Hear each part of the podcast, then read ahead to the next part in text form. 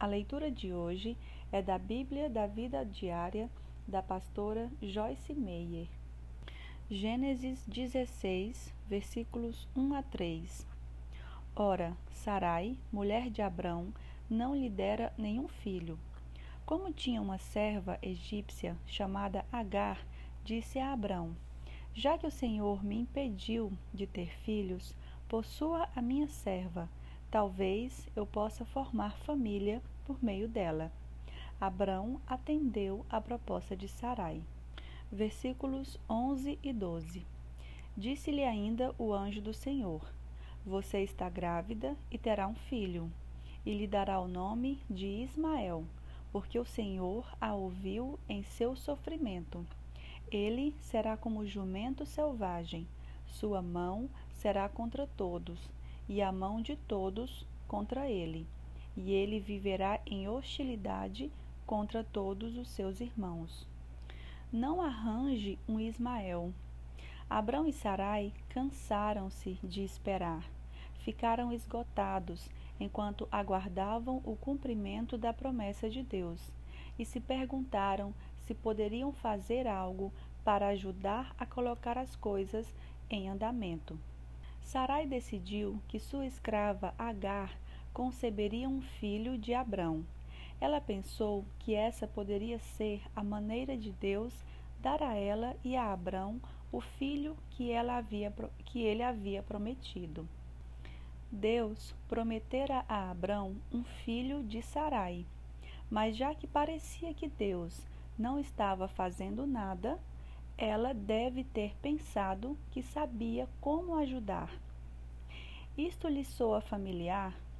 Você já tentou ou quis ajudar Deus em sua vida?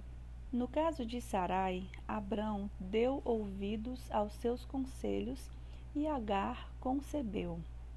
A criança, chamada Ismael, era de fato um filho, como Deus havia dito, mas ele não era o filho da promessa.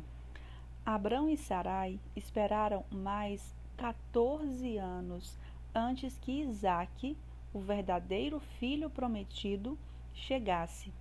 Imagino que tenha demorado tanto, porque quando damos à luz os Ismaéis de nossas vidas, temos de lidar com as consequências disso.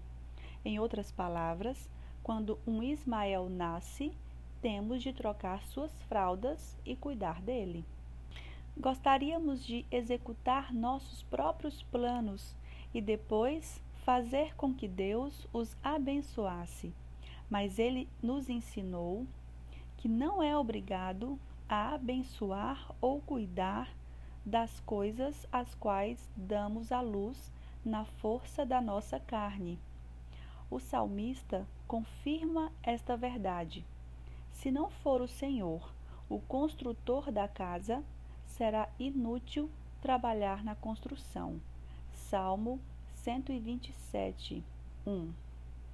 Deus tem grandes coisas reservadas para você e Ele as fará acontecer no momento certo.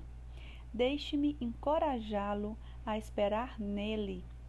Um Ismael será um fardo em sua vida mas os Isaques de Deus trarão bênção e prazer. Amém. Fique com Deus e até a próxima.